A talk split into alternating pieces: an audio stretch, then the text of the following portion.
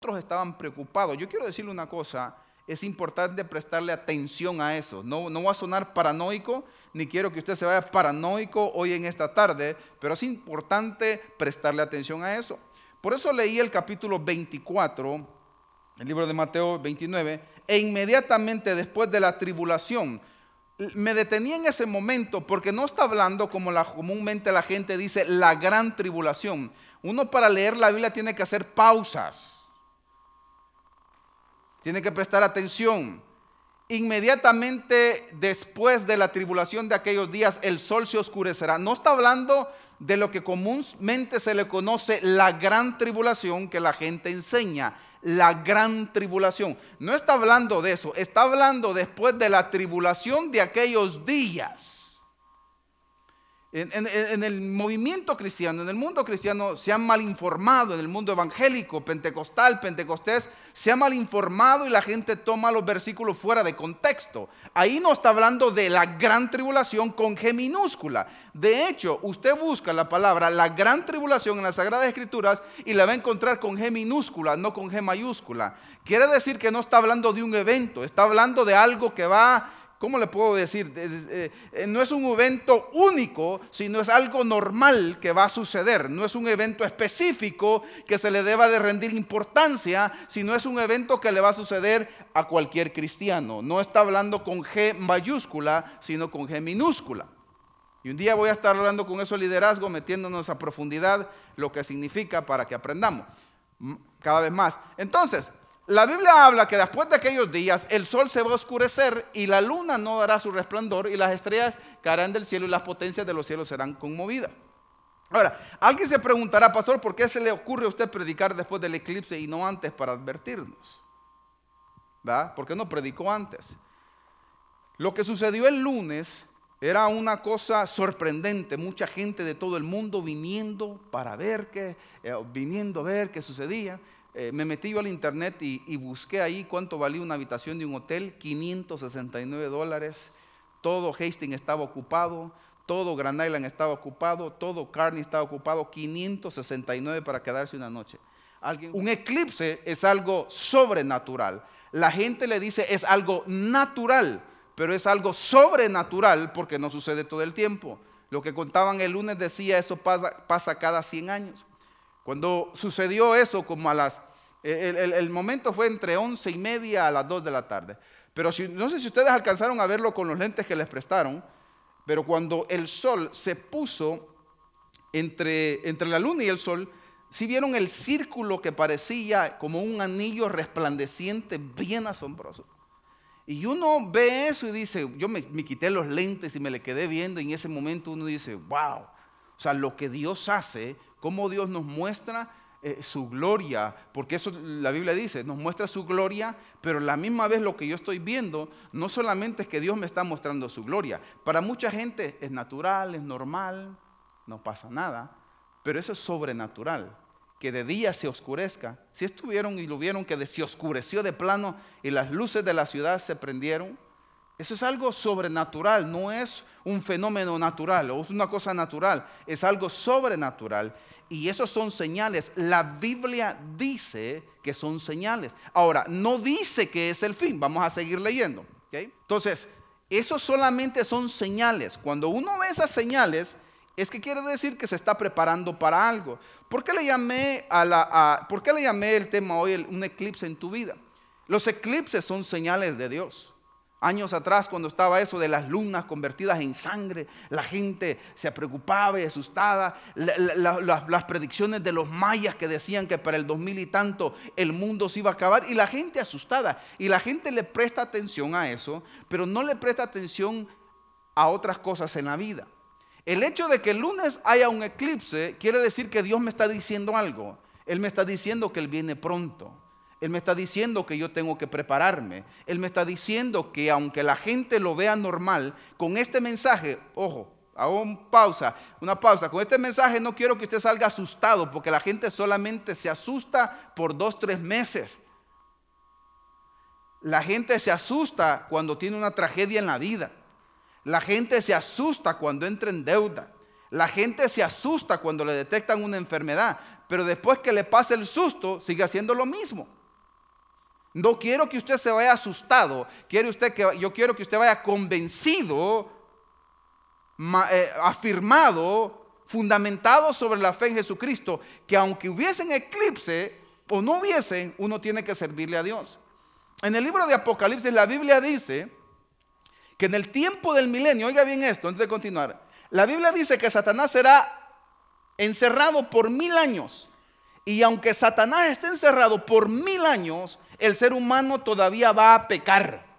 Eso quiere decir que no es culpa del diablo que el ser humano peque, es culpa de nosotros, es nuestra naturaleza el pecar. Usted lo lee en el libro de Apocalipsis capítulo 20, usted empieza a leer ahí abajo y dice, y el diablo será encerrado, va a venir un ángel con una cadena, lo va a encerrar, lo va a meter en el pozo, de, en el abismo, en el abismo va a quedar cerrado mil años, después de mil La Biblia nos enseña que el ser humano va a pecar no habiendo diablo, el diablo estando encerrado en el abismo, el ser humano va a pecar. Quiere decir que el, el ser humano no necesita el diablo para pecar, el ser humano peca solo.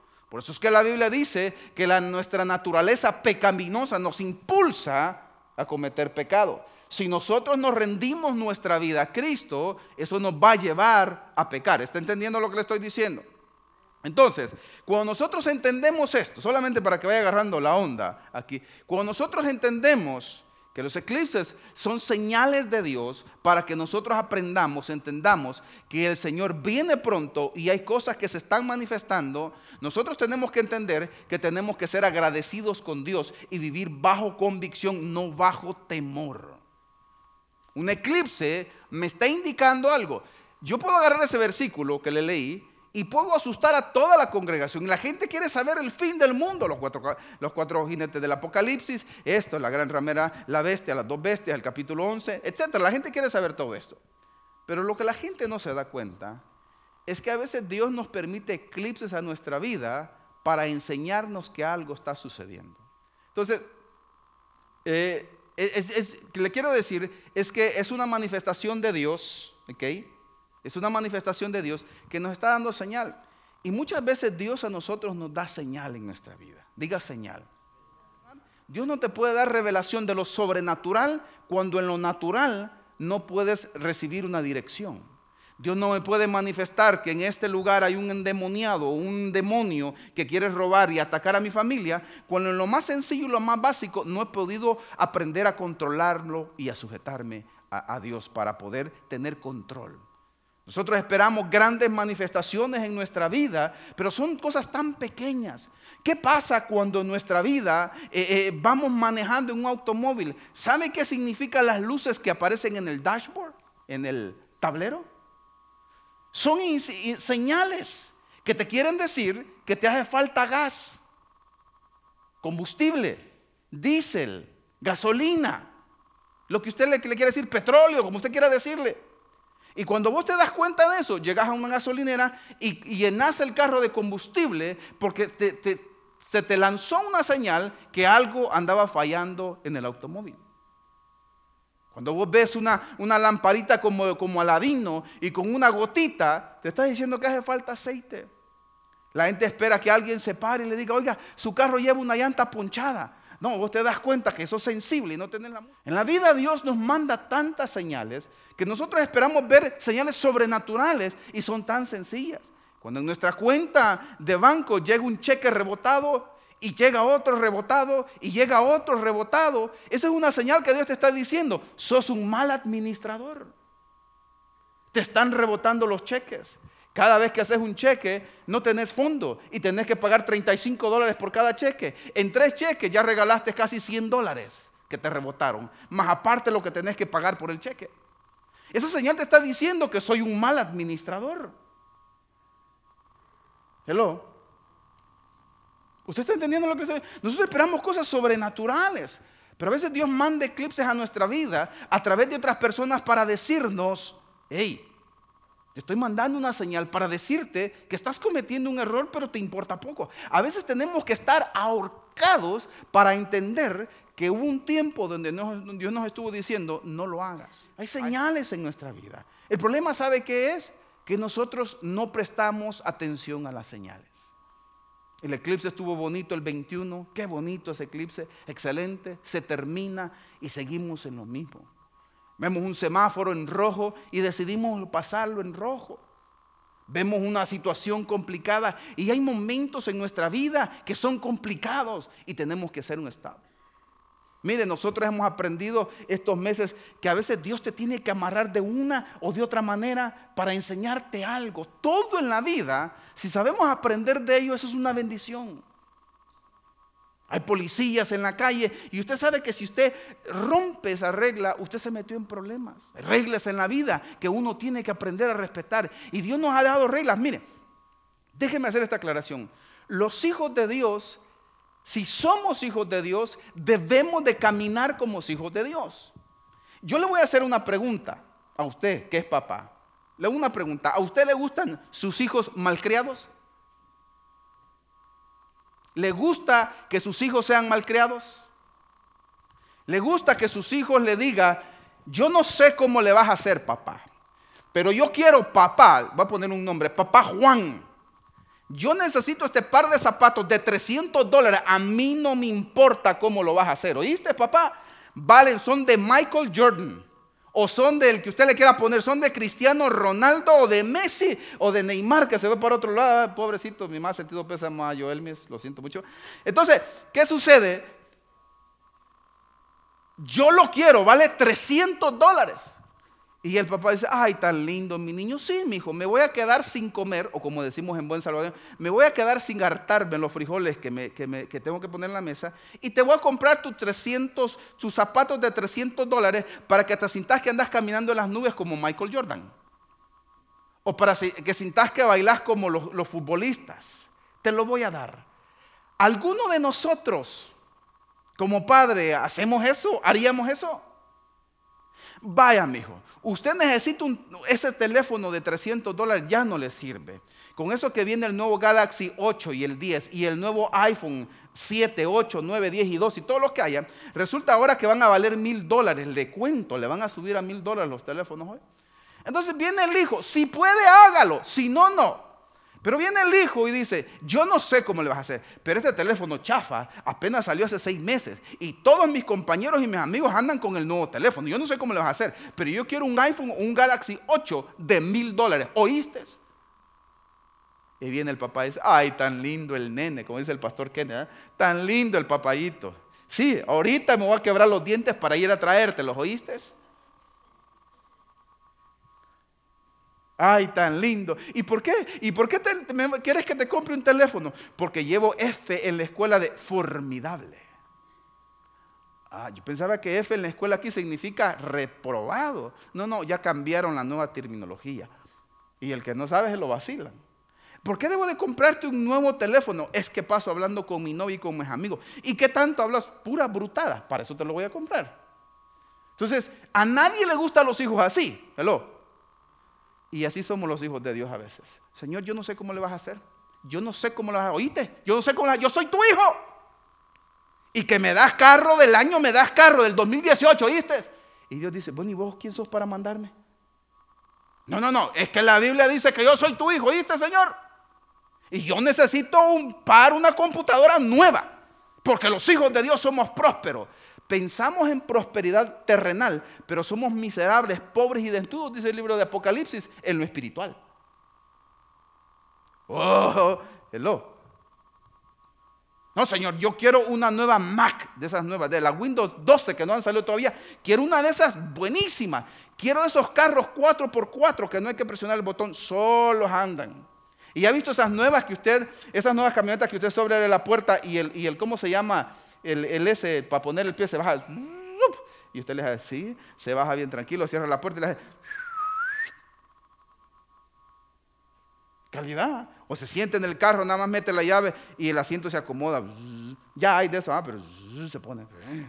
Me acuerdo en aquellos, en los 90, la moda de los Toyotas. Se subía al carro, prendía la llave, abría la puerta, zoom, le hacía el, el, el, seatbelt, el, cinturón de seguridad y cerraba la puerta, zoom, subía para acá. Esa es la nueva tecnología en los 90 y toda la madre decía, ¡ay, los Toyota, qué calidad!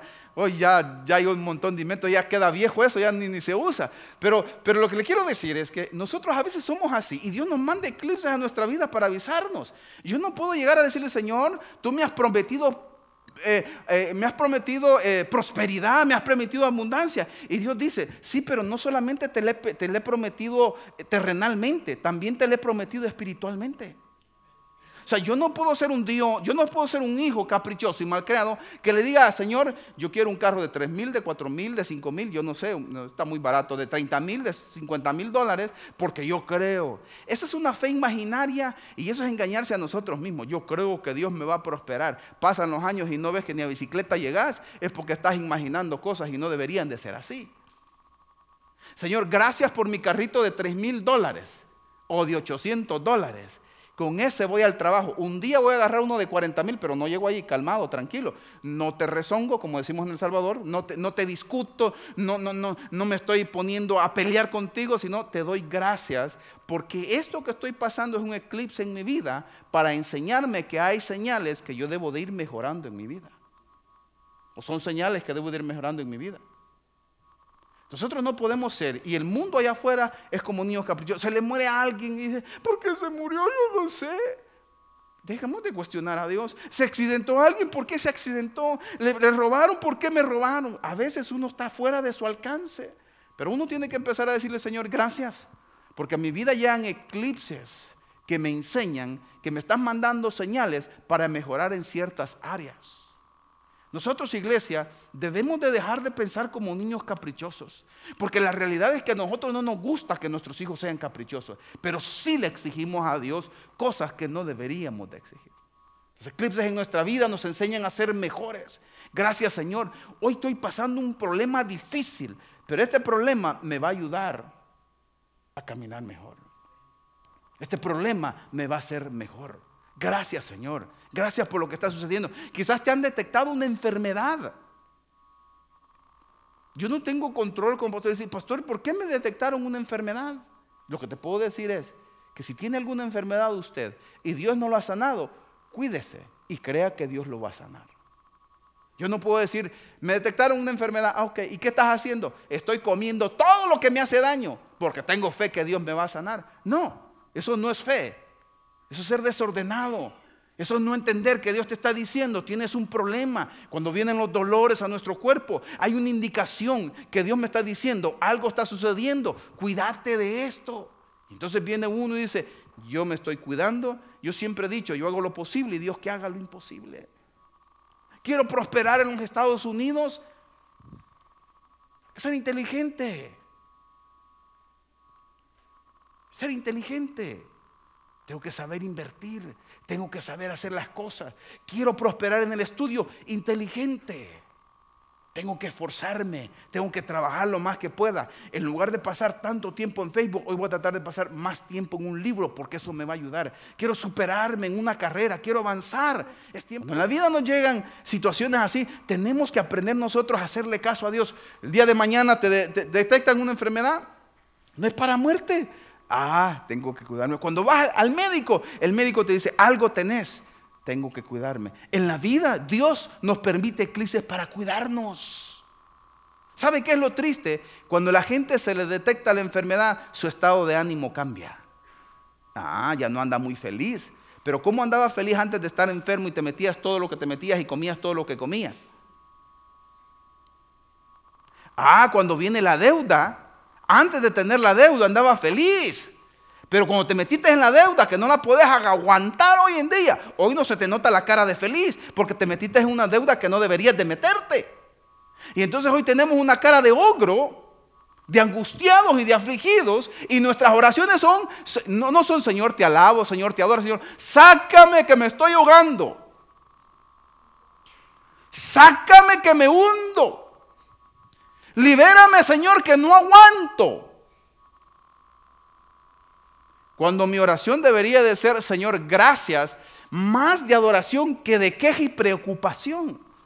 Imagínense los hijos cada vez que, mami, estoy angustiado, mami, estoy afligido, papi, me duele la cabeza. Y es anormal. Todo te duele y por todo te quejas. Así es el cristiano, por todo. Me duele esto, necesito esto, quiero esto, quiero esto, hago esto, hago esto. Los hijos honran a los padres cuando traen buenas calificaciones, cuando tienen buenos modales, cuando tienen buenas educaciones. Así somos para con Dios. Los hijos de Dios llegamos, Señor, hoy no te vengo a pedir nada, ¿oíste? No te vengo a pedir nada, solamente te vengo a dar gracias.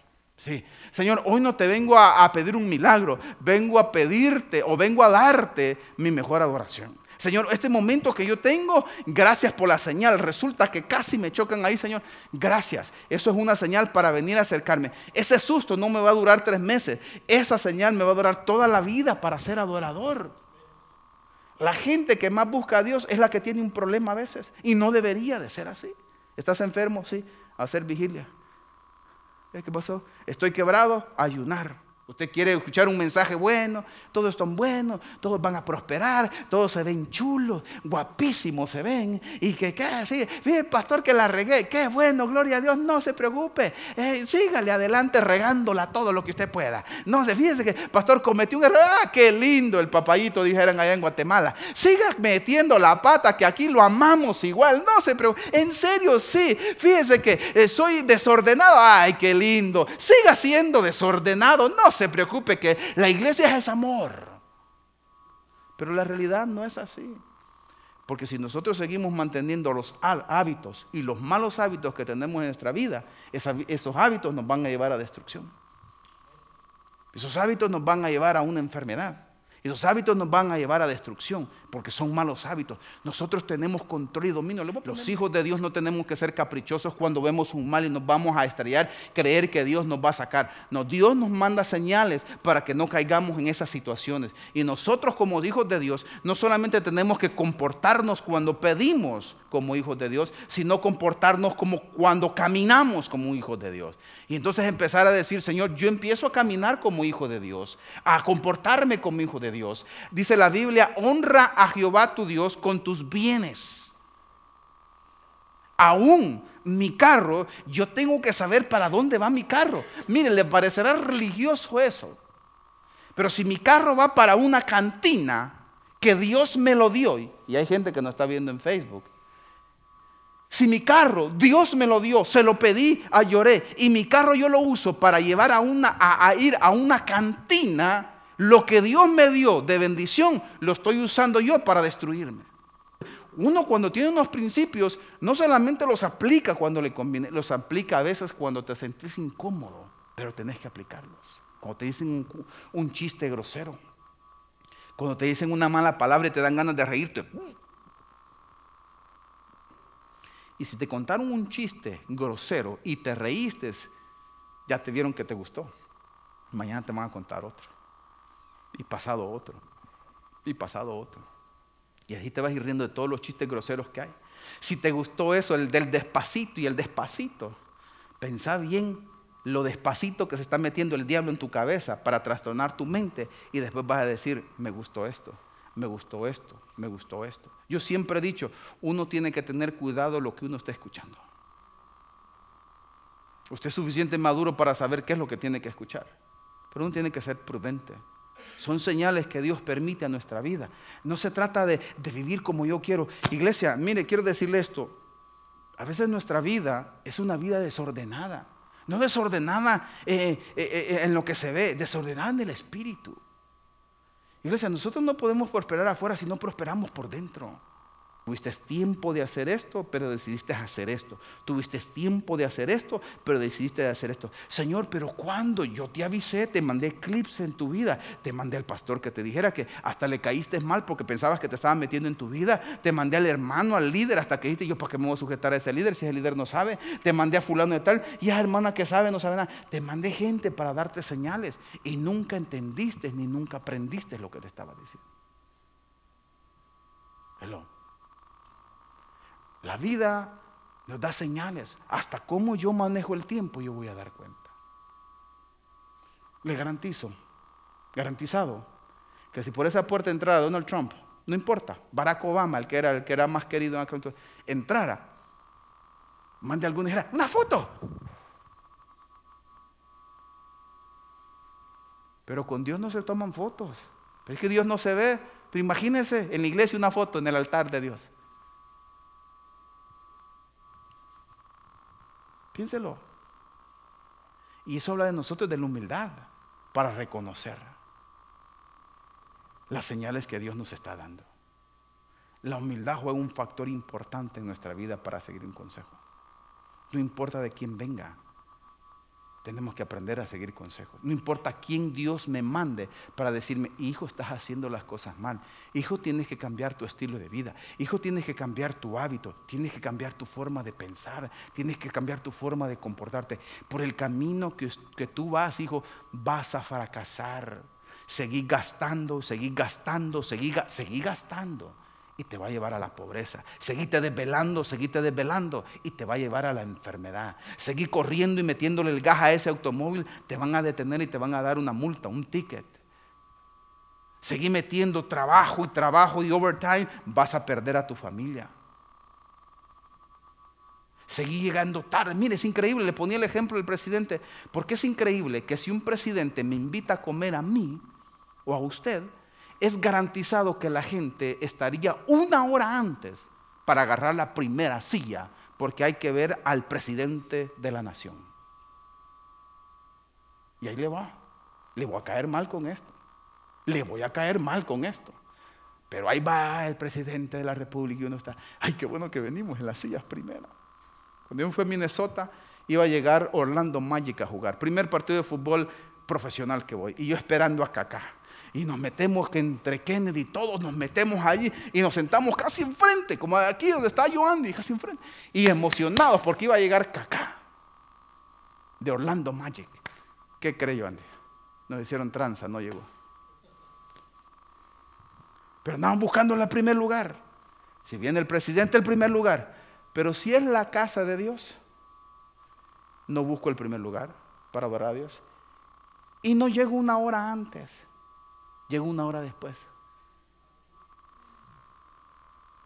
Dije que le iba a caer mal con esto. Y no digo que de vez en cuando, digo que es un hábito de vida.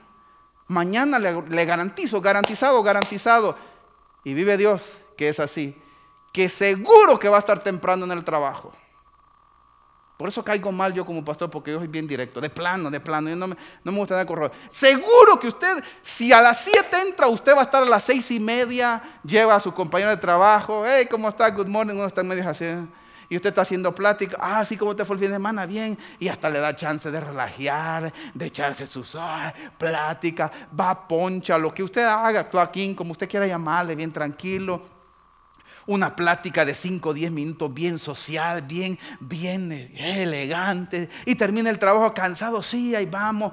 Pero en la casa de Dios llega la hora donde ya sucedió el milagro. ¿A dónde vamos para la iglesia? ¿A qué hora es el servicio? A la una. ¿Y a qué hora? La una y 45. No, no importa, con la predicación es suficiente. Y luego el pastor sale con un leñazo, ras. Y dice la gente, estaba bravo el pastor. Estaba bravo el pastor. Y yo que venía a recibir bendición. Bendición recibe cuando usted levanta las manos y se pone a adorar. Y después cuando el pastor le viente leñazo hasta lo siente suave. Ah, así, así somos el ser humano, ¿sí o no es cierto? a la una tenés la cita para que te van a dar el carro nuevo. Hay que estar temprano. ¿Sí? ¿Se da cuenta? Dígame usted si no estoy diciendo una gran verdad. Dígame usted si no es cierto que el lunes se está temprano en el trabajo. Dígame si no es cierto que si le dicen, eh, eh, hermano fulano, yo necesito que se quede media hora o una hora para limpiar todo esto. Amén, amén. Sí, sí, overtime, hora y media. Me dijeron una hora, pero ahí voy, ahí voy, le voy pegando a la hora y media. ¿Cómo está, hermano? ¡Eh, gusto de verlo! Y la plática. Eh, sí, no, aquí limpiando. La llanta está ponchada aquí, pero aquí le vamos a cambiar a hacer un Mickey Mouse, dicen allá. Limpiando aquí la mesa. Aquí, no, limpiando aquí el equipo porque se me ensució con tanto. Oh. ¿Y cómo está la familia? Hasta se desinclina. ¿Y cómo está la familia? Ah, aquí fíjese. Ah, ya se comió 15 minutos ahí en la plática. Cuando medio ve que ve al supervisor que se despide y todo eso, ese es el loco. Al rato se va. So, pues sí, sí, le sigue contando. ¿Cómo quedó las chivas y el América? No, qué barrida le pegaron, qué barbaridad. Y al FAT pasan otros 15 minutos y ahí se va haciendo. Medio ven al, ya al, general manager, al, general principal, no, al, manager principal, y ya se hace loco. Se comió tres horas de overtime. Pero llega la noche de adoradores. Llega la noche de adoradores. Déjeme que me destrabó esto. Y dice, hermano, Dios les bendiga, hoy el servicio de los niños. Ay, fíjese, hermano, lo típico, que mi hija está enfermita y tengo que llevármela temprano. Mi hijo tiene calentura y tengo que llevármela temprano. Ah, pero si el hijo se le enferma en el trabajo, eh, doña Pancha, Ay, me lo cuido un ratito más, fíjese, porque es que no voy a salir ahorita. Ay, media hora más que llegue ahorita. Ay, es que el supervisor me dijo que tenía que trabajar un poquito más, dos horitas más ahorita. Ahorita llego, ahorita, ahorita. Y ese ahorita se aventó tres horas de overtime. Pero llega la noche adoradora, no son ni las ocho y media, ya está durmiendo. Y cuando le dicen, hermano, vamos a terminar a las doce de la noche el sábado, santo, dijo la, la Tenchis Jesús del puerto. No, fíjese que tengo un compromiso. No, que le vaya, uno que puede decir que le vaya bien. Pues si que ni modo que lo amarre. Eh, ¿Qué dice aquí? ¿Se queda o qué? ¿Se queda? ¿Se queda? ¡Fuera, demonio! Ahora, usted va a pensar que estoy bravo. No, le estoy hablando. Dígame si no es cierto. Algunos se están viendo. Es una realidad. Y usted puede tomarlo como decir, el pastor está bravo, pero es una realidad y usted sabe que no le estoy mintiendo. Usted sabe que a veces le prestamos atención y por estas cosas que le prestamos atención perdemos lo sobrenatural que Dios nos habla. El trabajo somos puntuales, el trabajo tenemos un gran récord, el trabajo somos tan educados, el trabajo nos echan porra, el, oye, en el trabajo somos los super trabajadores, pero en el reino de los cielos estamos llenos de excusas no tengo tiempo, no puedo, se me hizo tarde, no pude hacer esto, Señor, hoy no puedo orar, tengo este compromiso, tengo esto, tengo otro. Pensamos como hijos de Dios, pero no actuamos como hijos de Dios, porque nuestro caminar dice mucho de nosotros. Yo puedo decir mucho con la boca, pero con mis hechos dice, verdaderamente te quedaste corto de lo que dijiste, porque lo que hiciste está bastante corto. No digas ni a un 100% de todo lo que dijiste. Dígame si no le estoy hablando una verdad. Y si la iglesia sigue así, cuando Dios nos mande eclipses y señales a nuestra vida, no vamos a poder entender qué Dios nos está diciendo. Porque llevamos un estilo de vida y un hábito. ¿Y sabe qué es lo triste del evangélico cristiano pentecostal, pentecostés? Es que cuando estas cosas se dicen, lo primero que hace es que se enoja y dice, me voy para otra iglesia, no me gusta como predica el pastor. El pastor fue muy ofensivo conmigo. Yo me siento ofendido por él. Yo pensé que el pastor me iba a decir que me iba a echar una profecía, que iba a prosperar y que me iba a dar a todas las naciones. Porque cuando nos profetizan a favor, dice, hijo, yo te veo en victoria. No nos gusta cuando, hijo, te veo medio chueco. ¿Ah? Son las cosas que le gusta a la gente. Pero somos tan... y cuando salimos afuera decimos, yo soy hijo de Dios. Dios me va a dar esto. Y Dios me va a dar esto. Y Dios me va a dar esto. Y Dios me va a dar esto. Y Dios me va a bendecir. Y. Ah, la gente dice, oye, ¿qué onda con este brother, esta hermana? Ese ve que. Ah, ah, Cuando va el, el récord del reino de los cielos, no ayuna, no ora, no lee la Biblia, no asiste a la iglesia, no se queda, no se queda a hacer una vigilia, siempre pone excusas, mucho overtime, mucho trabajo, bien endeudado, bien frustrado, bien amargado. Entonces dice Dios, esta es pura paja. Usted sabe que es paja, ¿verdad? Paja, paja.